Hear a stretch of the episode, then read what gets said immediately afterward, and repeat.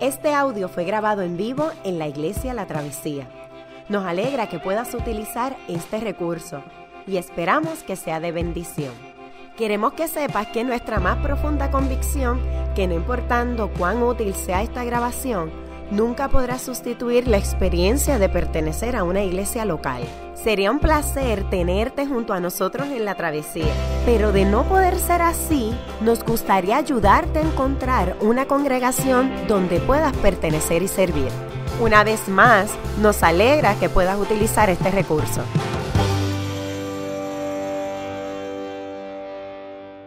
Cuando nosotros hablamos de un tema como la alegría en una iglesia, es, la, viven vidas pitches and cream. Ellos están ahí orando todo el tiempo, todo les sale bien, Dios está de su lado. Me acuerdo un familia, a unas clases, estás buscando eh, hacer unas tareas de publicar unos artículos, ¿verdad? Y buscar y, estás buscando oportunidades de conferencias, ¿verdad? Y yo, pues sí. Ah, no te preocupes, porque a gente como a ti, gente como tú, le vienen esas oportunidades. Y yo, gente como yo que tiene un poquito de entradas aquí a los lados, que tengo barba, que se supone que sea gente como yo. No, no, no, gente buena como tú. ¿Really?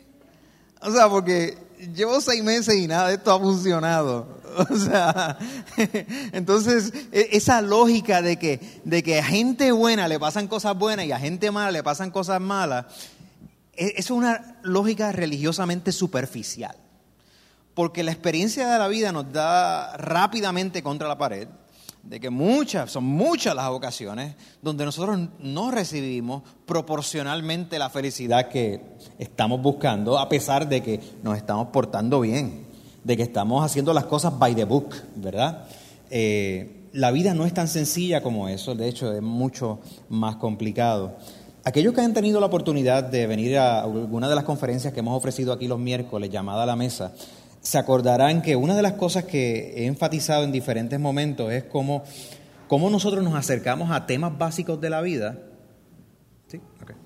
Nos acercamos a temas básicos de la vida asumiendo un montón de cosas de que es natural para nosotros pensar de cierta manera. ¿verdad?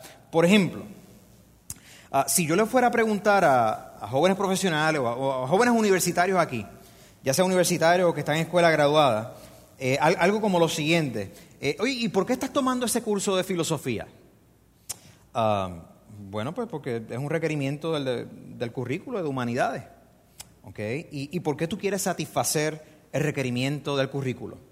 Ah, pues porque me quiero graduar, ¿verdad? ¿Y, por qué te quieres graduar? Eh, hello, necesito buscar un trabajo. ¿Y por qué tú quieres y tienes la necesidad de buscar un trabajo? Bueno, pues para hacer dinero y mantenerme. ¿Y para qué tú quieres hacer dinero y mantenerme? Para mantenerte. Pues para comprar cosas, ¿verdad? ¿Y, para qué tú quieres comprar cosas? Pues para, no sé, ser feliz, alegre, tener algo, una casa, un carro, ahorro, qué sé yo. ¿Y para qué tú quieres ser feliz?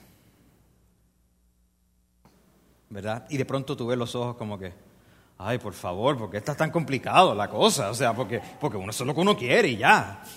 Ah, ¿ves? Son, son cosas propiamente básicas con las cuales nosotros operamos y no, nunca las cuestionamos.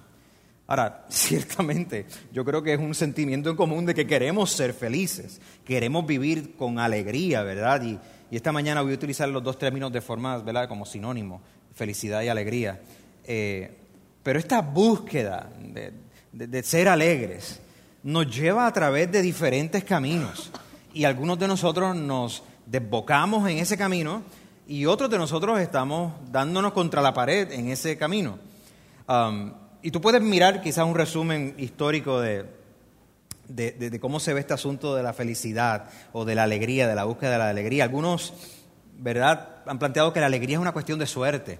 Ese era Homero, ¿verdad?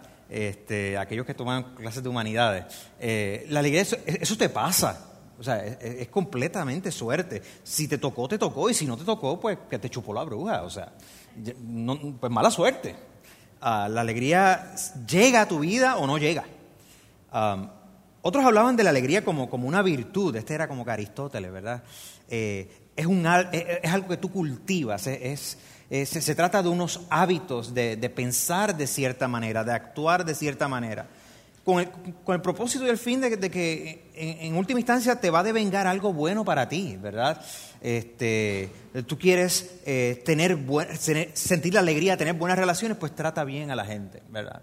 Este, tú quieres tener la alegría de, ese sentimiento de seguridad, pues trata de ahorrar, ¿verdad? Entonces, como una correspondencia, tú desarrollas unos hábitos, este, una serie de virtudes, de actitudes que te van a ayudar a ser alegres. Otros hablaban de que ya en la época medieval, ¿verdad? La alegría es el cielo, es el escape de este mundo. Este mundo no ofrece nada.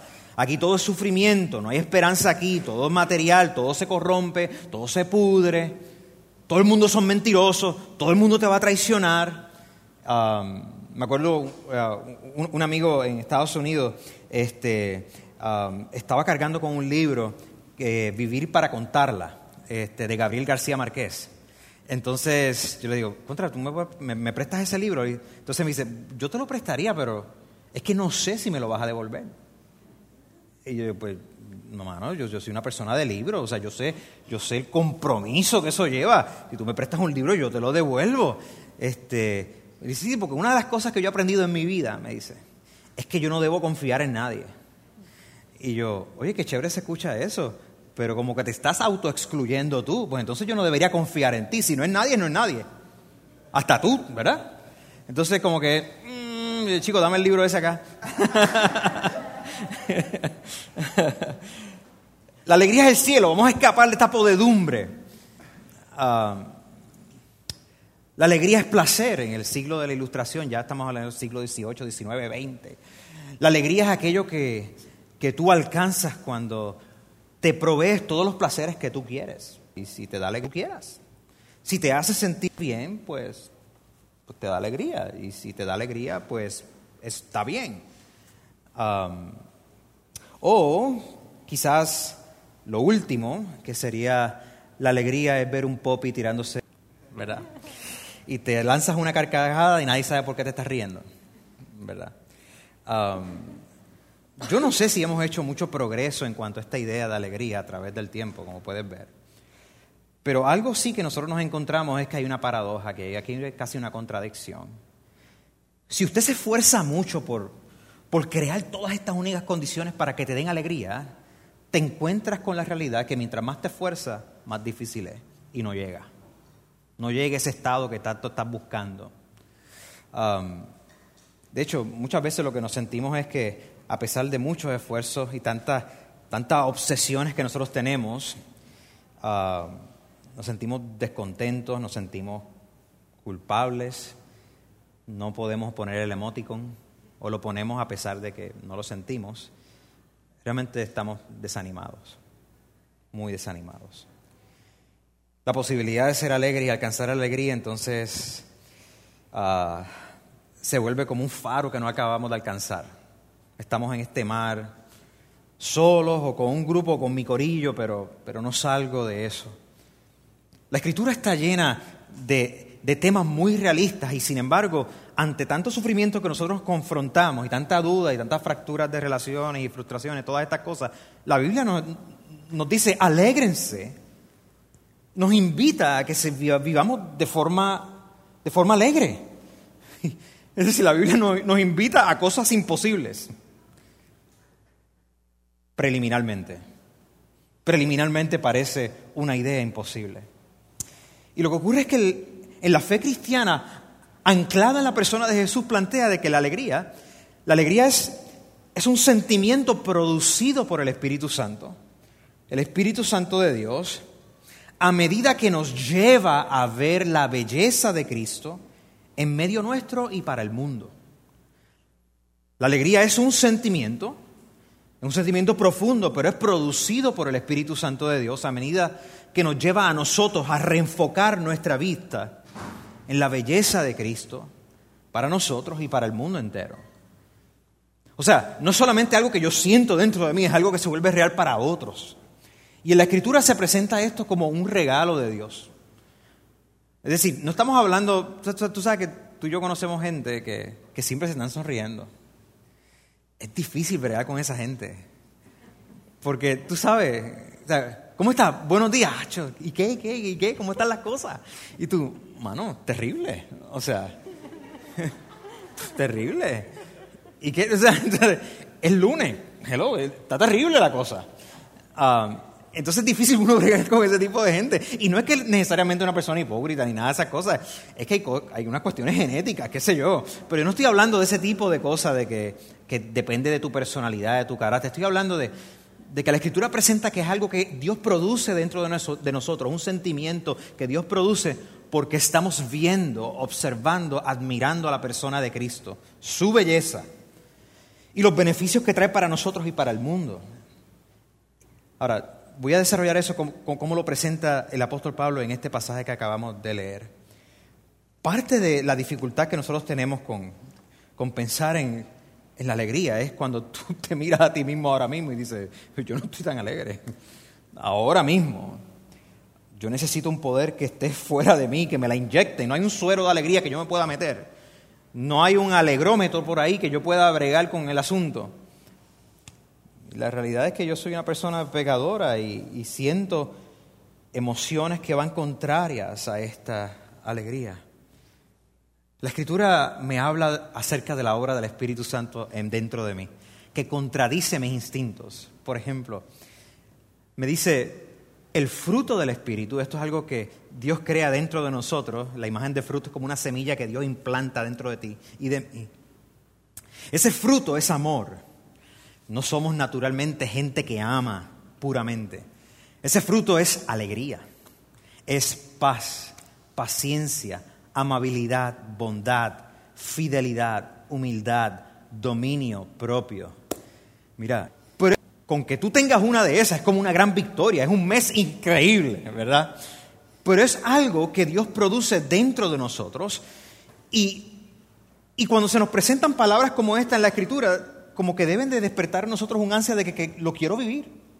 Lo quiero vivir porque nosotros de forma intermitente tenemos destellos de cada una de estas virtudes, de cada uno de estos estados. Tenemos destellos de lo que es ser alegres, pero no constamos con ese constante impulso a vivir con alegría. El apóstol Pablo aquí está preocupado por eso. Y básicamente les está diciendo a los filipenses, hey, alégrense en el Señor. No les está diciendo, estás pasando una mal, mal semana, perdiste el trabajo, hay problemas en tu familia, te sientes como una porquería, alégrate. A pesar de eso, no, no, lo que está diciendo es, sí, sí, les voy a decir, les voy a decir algo, alégrense en el Señor. Alégrense enfocando tu mirada en las virtudes de aquel que te llama y te ama. Alégrate en la belleza de Cristo. El Espíritu Santo comienza a operar cosas dentro de nosotros, producir una serie de deseos que antes no teníamos de forma constante o que antes no los teníamos y ya. Alégrense cuando ven los regalos de Dios en tu vida, en la vida de otros, en la naturaleza, en la comida que comes, en la ropa que tienes, en la capacidad que tú tienes para ayudar y bendecir y abrazar y apoyar a otra persona. Todo don perfecto proviene de Cristo y, es un motivo de alegría. Es decir, la alegría no está dentro de ti, no está dentro de mí, es un regalo que Dios imparte sobre ti. Y yo espero que nosotros podamos en esta mañana anhelar aún más eso, anhelarlo más que nunca. Cuando nosotros leímos ese texto, que se leyó al principio, déjame leerte la última, el último párrafo que es el párrafo en el cual yo me quiero concentrar, para recordártelo. Dice, así que mis queridos hermanos, como han obedecido siempre, le está hablando a la iglesia en Filipo, no solo en mi presencia, sino mucho más ahora en mi ausencia, lleven a cabo su salvación con temor y temblor, pues Dios es quien produce en ustedes tanto el querer como el hacer para que se cumpla su buena voluntad. Háganlo todo sin contienda ni quejas, para que sean intachables y puros, hijos de Dios, sin culpa, en medio de una generación torcida y depravada. En ella ustedes brillan como estrellas en el firmamento, manteniendo en alto la palabra de vida. Así, En el día de Cristo me sentiré satisfecho de no haber corrido ni trabajado en vano. Y aunque mi vida fuera derramada sobre el sacrificio y servicio que proceden de su fe, me alegro y comparto con todos ustedes mi alegría. Así también ustedes alégrense y compartan su alegría conmigo. En ese verso 12, el apóstol está eh, dando la conclusión a lo que ya le había enseñado. Él le, dijo, le había dicho anteriormente en esta carta, les dijo, ustedes están teniendo una serie de problemas, hay gente orgullosa entre ustedes, se creen los más autosuficientes, algunos de ustedes tienen una opinión por encima del otro, se creen los más intelectuales o los más, los más educados, o, o sencillamente miran a otros como si fueran menos que ustedes. Él dice, no, no, la actitud que debe de haber entre ustedes es que primeramente no deben considerar a otros mejores que ustedes, y la actitud debe ser, debe ser como la de Cristo mismo. Y tú puedes imaginar la gente diciendo, ok, ¿y cuál fue la actitud de Cristo? Ah, ok. El que siendo igual a Dios no tomó como eso como excusa, el ser igual a Dios, sino que se humilló y se formó como uno de nosotros, como un ser humano, y se convirtió en un esclavo, es decir, sujeto a lo que todo el mundo le iba a hacer. Se humilló, tomó forma de esclavo hasta la cruz, que nadie de ustedes jamás desearía eso. Y en ese sacrificio por ustedes, Dios le dio un nombre que es sobre todo nombre para que en el nombre de Jesús se doble toda rodilla y confiese que Jesús es el rey. Ese rey, ustedes deberían ser como él, tenía todo y sin embargo lo dejó todo por ustedes. ¿Qué modelo tienen que seguir ustedes? ¿Qué modelo tienen que imitarlo a él? Y tú puedes ver el silencio en la congregación como ahora mismo. Eh, a rayo la barra está bien alta, ¿verdad? Entonces le está diciendo los hábitos de Jesús, las disposiciones de Jesús, los deseos de Jesús, estas actitudes deberían, deberían ustedes cultivarlas juntos, no, no individuales, juntos, necesitan estar juntos. Y a lo último le está haciendo como una caminata hacia cómo va a desbordar estas verdades en alegría. Él va a dar unos ejemplos negativos, va a hablar de unos ejemplos positivos, pero al fin, él básicamente les va a decir, tres cosas. Una es que nuestra alegría tiene una causa en común. Nuestra alegría tiene, tiene una causa en común. Mis queridos hermanos, ustedes ya han obedecido, como siempre, no solamente cuando yo estoy, sino cuando no estoy. Así que que no están siendo hipócritas, double face y nada de esas cosas. Lleven a cabo su salvación con temor y temblor. Dios ya está produciendo en ustedes el querer como el hacer. O sea, él, les está diciendo, Dios ha comprometido con ustedes de tal manera que Él está produciendo lo que ustedes quieren hacer. Por lo tanto, desarrollen su salvación juntos. Esta experiencia de Dios, de ser rescatados por Dios de la antigua vida, de la vida de buscar felicidad en todo lo que es efímero y se acaba, de ese tipo de vida. Entonces ustedes ya ahora la pueden desarrollar bien porque ya Dios está produciendo en ustedes este querer, este hacer. Ya Dios está bregando con ustedes, a pesar de que son tan diferentes. Dios está lidiando con ustedes. Están en una comunidad que están trabajando, bregando su salvación, es decir, lo que significa ser salvados. Se están esforzando, los estoy viendo. Necesitan seguir haciendo eso. Él, se atreve a decirle, hagan esto con temor y temblor. Algunas personas eh, que han leído este pasaje han dicho, ah, no, es que Pablo parece que tiene temor de que, de que la gente lo que sea es que pierda su salvación ahí, que deben estar con un miedo de que si no me porto bien, entonces, entonces se acabó el mambo, Dios me va a sacar de la familia de Dios, de la casa de Dios. Si no me porto bien, yo tengo que estar con temor y temblor porque entonces esto se puede acabar, entonces Dios no va a contestar nuestras oraciones, Dios no, Dios no va a hacer no va a mostrar gracia y misericordia para con nosotros.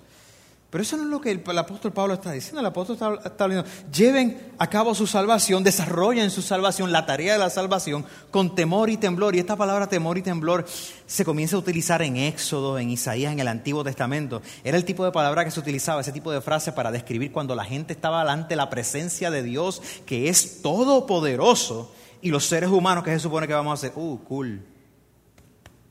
Dios, estás bien cool, estás poderoso. Eres completamente otro, creador del universo, y yo estoy aquí comiendo popcorn tranquilo. No, no, no. La reacción de un ser humano es que si yo estoy ante la presencia de Dios, Mira, yo, yo tiemblo, yo tiemblo porque yo no soy como Dios. Porque Dios es completamente puro, Él tiene la pureza que yo tanto necesito. Él es completamente otro, Él es mi creador y sin Él yo temo vivir sin Él. Yo temo vivir sin Dios, mi creador, el que me creó a su imagen y semejanza, el que me ha dado un plan para mi vida. Yo temo vivir sin Él. Entonces, desarrolla tu, salvación con temor y temblor porque Dios está presente, creando en ti el querer y el hacer dándote la capacidad para que tú puedas vivir aquello que no puedes vivir por ti mismo o por ti misma. Juan Crisóstomo, que era un pensador cristiano, ya en el siglo IV decía, Dios desea en su voluntad no reemplazar tu voluntad o la mía, sino habilitarla, darle la fuerza, crear las condiciones para que tú y yo lo querramos más que cualquier otra cosa.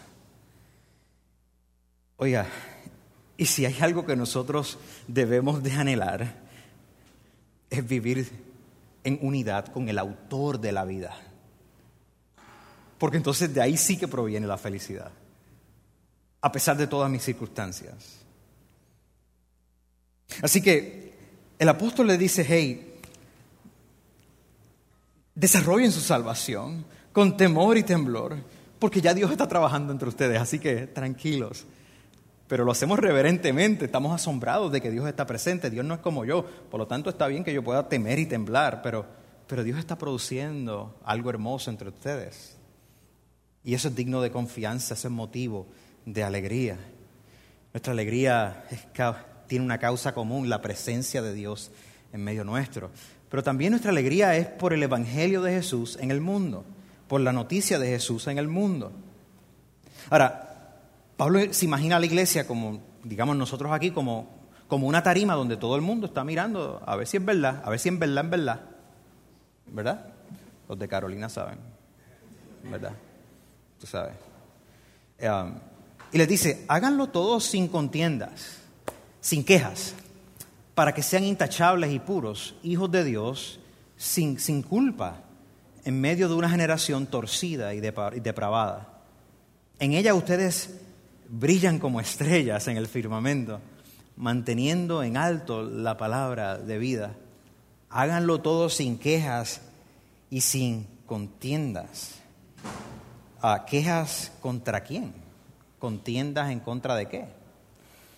Bueno, este tipo de lenguaje nos hace recordar que el pueblo de Israel, luego de haber sido sacado de Egipto, luego de haber sido liberado de un potencial genocidio, ¿verdad?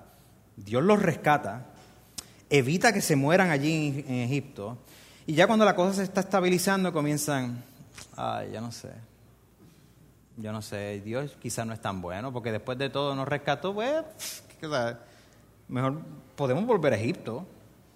Allí no era tan mal, hello, dos o tres torturas aquí y allá, pero no era tan mal. Entonces empezaban las quejas, no solamente en contra de Dios, sino contra Moisés y Aarón y todos los líderes del pueblo, las familias completas, una queja tras otra, una falta de agradecimiento, una falta de reconocimiento de que hay un millón de cosas que ellos no saben del cual Dios también los protegía, pero, pero se sentían que tenían el derecho de quejarse. Digo, usted se puede quejar de mí, o sea, no importa, o sea, allá usted embuste, yo, que, yo, quiero su aprobación también, ¿verdad? Yo no quiero que la gente se queje de mí, nosotros estamos pendientes de también la aprobación de la gente. Pero Pablo está diciendo, mira, ustedes deben no deben de imitar ese tipo de actitudes, de quejas, de, de, contiendas. Se van a enfermar, se enferma la comunidad cuando nos estamos quejando y estamos luchando unos con otros, compitiendo los unos con los otros. No puede ser. Nosotros no, no debemos de duplicar las actitudes del mundo. Oiga, y en un periodo leccionario como este, que se convierte como una gran distracción de los problemas más profundos que tenemos. Este, ¿verdad? Acabamos de pasar, estamos todavía en una depresión económica, una recesión económica, muchos de nosotros cambiando de trabajo de aquí para allá, el trabajo que tú tienes, eh, tú no te atreves a, a, reclamar muchos derechos porque sabes que hay una línea de 20 personas que están dispuestas a tomar tu trabajo por menos y que están dispuestos a trabajar 24 horas al día. Entonces, hay toda una tensión, hay cosas reales, hay, hay, hay, tantas cosas que nos están luchando, pero los periodos eleccionarios nos entretienen. Porque nos dan algo para discutir, para, para hacer algún tipo de contención, ¿verdad? Este, y en los periodos eleccionarios eh, uno ve el carácter de la gente, mano. Tú sabes que tú, entras a, los diferentes lugares y te dice, puedes hablar de todo, ah, pero aquí no se habla de política, ni de religión, ni qué sé yo qué. O sea, no se habla de las cosas más importantes de la vida. este, pero tú sabes, eh, vemos los debates y nos ponemos sarcásticos y ponemos cositas en Facebook riéndonos de los candidatos. Tú sabes. Este, vemos la política en Estados Unidos y las, tensiones raciales, este, uh, políticas, acusaciones de corrupción. Por, o sea, estamos y nos metemos en esa onda. Empezamos a duplicar eso. Entonces se convierte en un ciclo enfermizo. Pablo les dice a ellos, nosotros no podemos duplicar cómo a nuestra sociedad le encanta entrar en conflicto cuando tú y yo estamos juntos delante de la presencia de Dios siendo casa de Dios. No podemos estar duplicando esto. Al contrario, debemos someter estos instintos que tenemos de contienda, de queja, de estar constantemente insatisfechos y someterlos delante de Dios para que Dios reforme nuestro entendimiento y nuestros sentimientos, para que podamos considerar a otros como mejor que yo, para que Cristo sea mi ejemplo háganlo todo sin contienda, para que sean intachables y puros. Él les dice, hijos de Dios sin culpa, sin este sentimiento de, culpa que entonces que yo soy el, no solamente fui víctima en algún momento, que ahora soy el victimario. No, no, sin culpa, en medio de un mundo, una generación torcida y depravada. Um, ese tipo de observación es más fácil que hacer, ¿verdad? Siempre admitimos y vemos fácilmente las fracturas y los cracks en las vidas de los demás bien fácil eso. Este, algunos de nosotros sabemos que cuando nos se acabe el servicio, en cinco minutos allí en aquella esquinita vamos a resolver los problemas de Puerto Rico. Porque si esa gente se dieran cuenta que lo que hay que hacer es esto, mere, mere, tú estando en la misma posición no vas a hacer eso, te vas a ir con el flow. O potencialmente te vas a ir con el flow. Así que, aunque es más fácil verlo que está fuera de nosotros, el apóstol le está hablando a ellos bien adentro y le está diciendo, mírense, vamos a ser gente pura, vamos. Cuando nosotros nos esforzamos para hacer eso, somos como estrellas brillando en el firmamento. Es decir, se hace obvio, la gente lo ve. Tú sales una noche estrellada y tú dices, wow, se ve, se ven las estrellas, se ve, se ve, hay algo de luz. Necesitamos entonces que nuestra alegría es por el Evangelio de Jesús en el mundo y nosotros no debemos estar con este tipo de contienda. Pablo le pregunta, le dice, debemos de mantener públicamente en alto la palabra de vida. Oiga, porque hay mucha palabra de muerte. Hay mucha palabra que lo que quiere es fracturar tu identidad, tu, tu dignidad, tu valor. Hay mucha palabra que lo que quiere es que tú y yo sigamos de la misma manera por el mismo barranco, bajo la bandera de que es tu vida tú tienes el derecho. Bueno, será tu vida, tienes el derecho, pero el barranco está mal, porque, porque, ¿por qué seguir por el barranco? nuestra alegría es por el Evangelio. El apóstol continúa y les dice, hey, nuestra alegría no solamente es porque tenemos una causa en común, mira el ejemplo de Jesús, no solamente porque tenemos este, este Evangelio en común que nos permite no estar con quejas y contiendas, esta alegría vive porque se, podemos vivir juntos en misión. Podemos vivir juntos en misión. Y, él se pone una nota personal, le dice, y aunque, aunque mi vida fuera derramada sobre el sacrificio y servicio que proceden de su fe, es decir, aunque yo muera, ¿ok?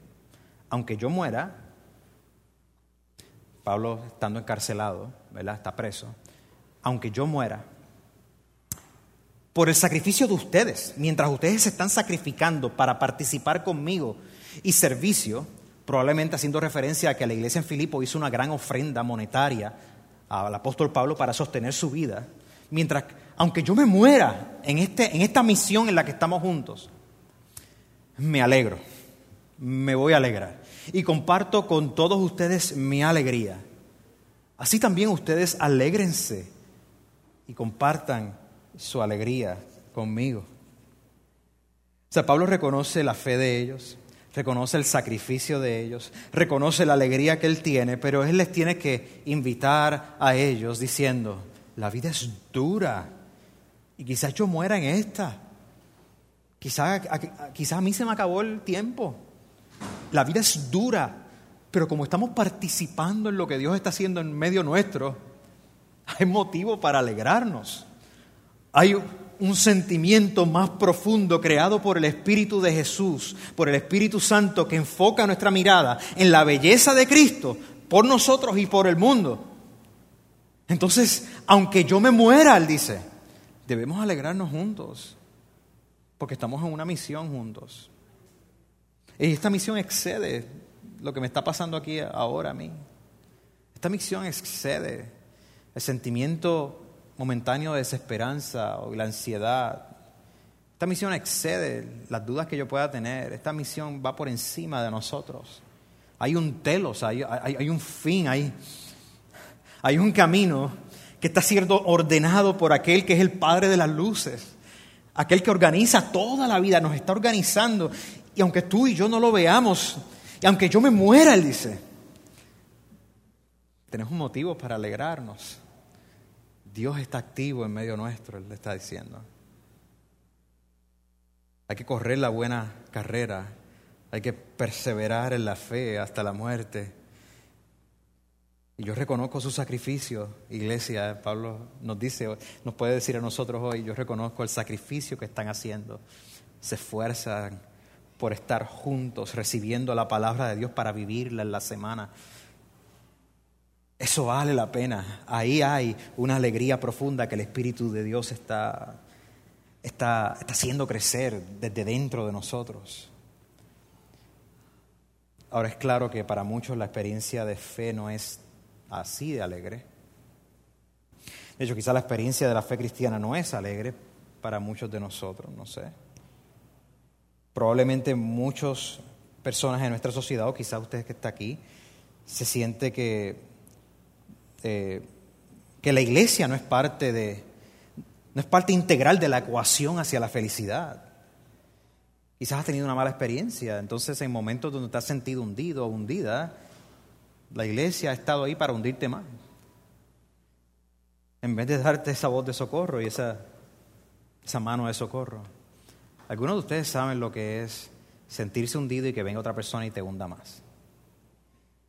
Pero muchos de ustedes también saben lo que es sentirse hundido y que vengan uno, dos y tres y cuatro personas y te den su mano y te saquen. No porque te lo merece, no porque es la persona más cool, sino porque esa gente aman a Dios y te quieren ayudar y, te aman a ti entonces. Porque si yo amo a Dios, tengo que, llamar a, tengo que amar a la otra persona. Sabemos lo que es eso.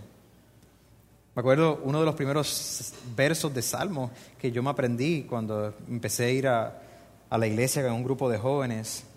Era, yo me alegré con lo que decían, a la casa de Jehová iremos. Yo me alegré con lo que decían, a la casa de Dios, del Señor iremos.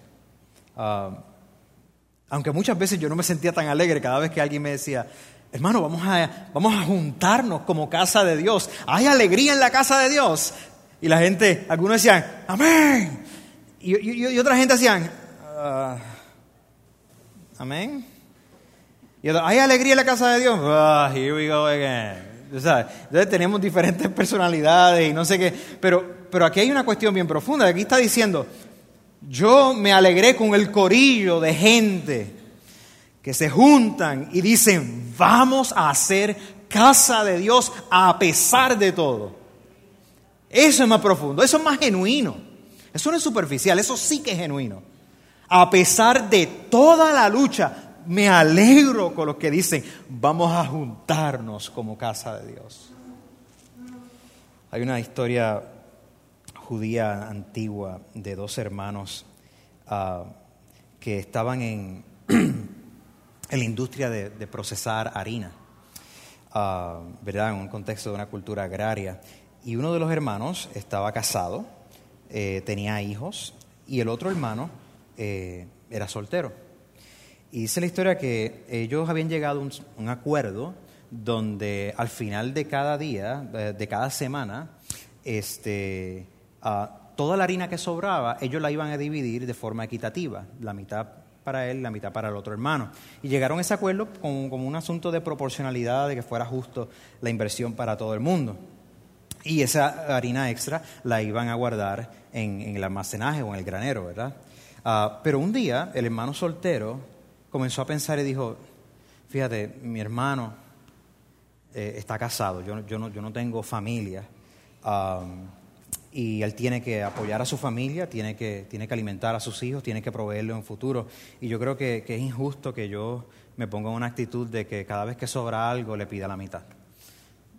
Así que él decidió, ah, sin decirle a su hermano, cada vez que tenía un sobrante y esa mitad el hermano se la daba, este, él iba por la noche al granero del hermano sin que el hermano se diera cuenta con un, con un, Con, un saco de harina para llevar y ponerla en el granero de su hermano.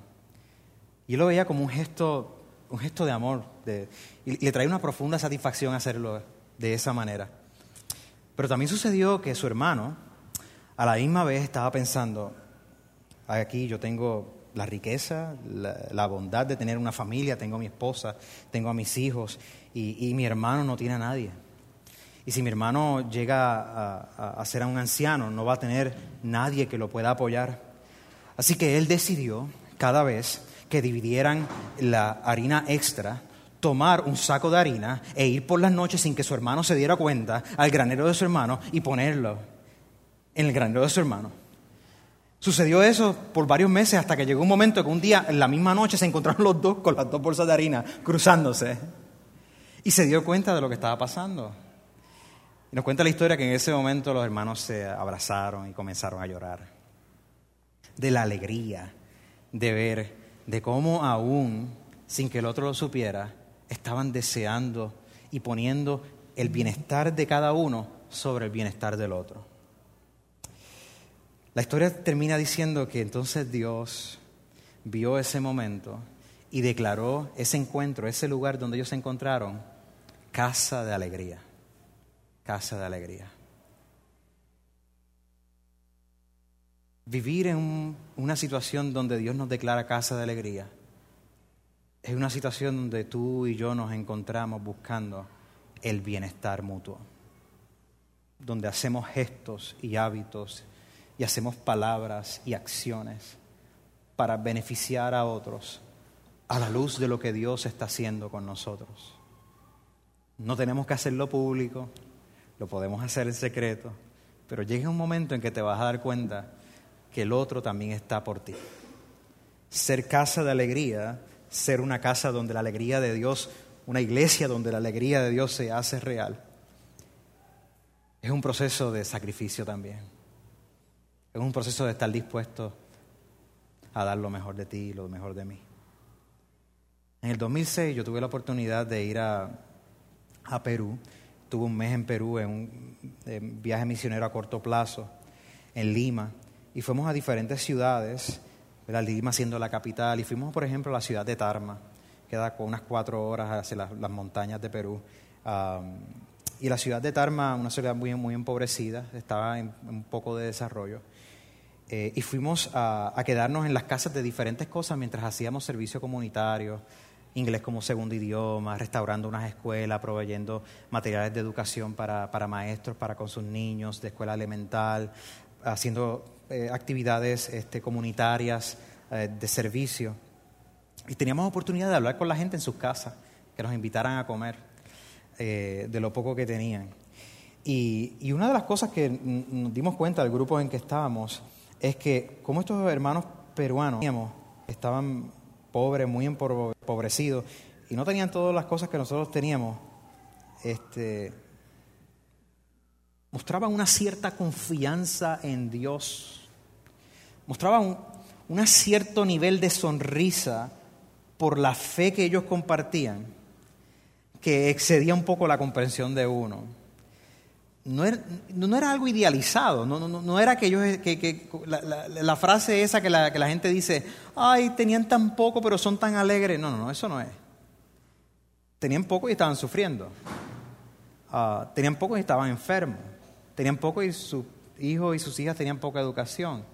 Tenían poco y la estaban pasando mucho, muy mal, pero a pesar de eso había, había, una cierta de, había una cierta densidad y profundidad de sentimiento cuando compartían con uno, que lo que hacían era compartir un nivel de alegría que escapaba nuestra manera de ver las cosas. Cuando volvíamos a, Chicago en aquel momento de ese viaje, este, no sabíamos exactamente cómo articular lo que había sucedido porque nosotros atamos nuestra alegría a precisamente a tener todas esas cosas, a tener todos los factores que nos proveen estabilidad. El trabajo, el estudio, las amistades, la salud, la accesibilidad, la reputación, el acceso, los instrumentos, la tecnología, el automóvil. tenemos toda esta construcción de nuestra identidad. Pero cuando se va una pata de esa mesa, entramos en una profunda crisis. Nos desanimamos así. Y no sabemos qué es lo que está pasando. El apóstol, el apóstol nos está diciendo, mira esos cristianos en Perú que están sufriendo y sin embargo han encontrado que Dios implanta dentro de ellos una alegría que es el resultado de su relación con Dios y de vivir vidas juntos en misión. Estamos aprendiendo aquí en la travesía a que nuestra alegría compartida se ve en que no queremos que gente en medio nuestro tenga necesidad. Eso es lo que sucede cuando los hermanos y hermanas nos habitamos juntos en armonía. Las necesidades se difuminan. Se difuminan porque porque estamos dispuestos a trabajar y a servir a los unos a los otros, a dar sacrificialmente, por ejemplo, de tiempo, de, dinero, de, de lo que sea. Hermanos y hermanas, yo les digo que la alegría, a pesar de todas las cosas, viene por una conexión con Dios, donde nos vemos juntos en una misma misión, con una fuente en común donde nos vemos juntos combatiendo narrativas que quieren sacarte de ese enfoque. Tú sabes esas narrativas. Yo seré feliz solamente si, si tengo más personas y más circunstancias que me alivien a mí, que me sirvan a mí. Y Jesús viene y nos dice, ¿tú quieres ser alegre? Sirve a otros. De momento viene alguien y nos dice, no, no, ser alegre es tener absoluta independencia y libertad. Y la Biblia nos dice, tú quieres ser alegre, busca a Dios primeramente, su reino y su justicia, y todo lo demás vendrá por añadidura. Yo seré, yo seré feliz cuando yo logre vengarme, cuando yo logre darle a esa persona lo que se merece. Eso sería tan dulce. Sin embargo, la Biblia me dice, ama a tus enemigos, ora por ellos, perdónalos. No, no, yo, yo seré feliz cuando yo tenga más dinero, más de lo que tengo ahora, cuando asegure todas las vacaciones que quiera y todo mi retiro. Y la Biblia me dice, ¿Quieres ser feliz? Vive generosamente. Da, da, da, que tu retiro, que tu retiro sea el tesoro de Jesús en el cielo. Yo sé que todos están haciendo ahora mismo cálculos. No, no, pero es que no tampoco, no vengas a estar exagerado, qué sé yo qué. Somos así, somos así, empezamos a, rápido a buscarle la, los más. No, no, pero Hermanos, esto es una enseñanza radical de esta carta. Vivir con la alegría que el apóstol Pablo nos presenta aquí depende de que estemos juntos. Depende de que veamos que Jesús es nuestro tesoro y es todo hermoso. Depende de que veamos que Dios está ya operando en nosotros, creando el, el hacer como el querer. Depende de que veamos que aun cuando estamos juntos y haya sufrimiento, Jesús se glorifica en nuestra debilidad porque estamos juntos en misión, porque tenemos una causa en común, porque el Evangelio de Jesús se ve. Así que, aunque tú y yo no nos sintamos super duper ultra alegres hoy, hay lo suficiente del Espíritu de Dios para estabilizar nuestro corazón, desear la alegría que proviene de Dios para yo enfrentar todo mi sufrimiento. Y eso en sí mismo es una alegre noticia. Qué bueno que pudiste escuchar esta grabación. ¿Qué tal si la compartes con otros? Recuerda que hay muchos más recursos en nuestra página latravesía.org, donde también puedes realizar un donativo. Dios te bendiga.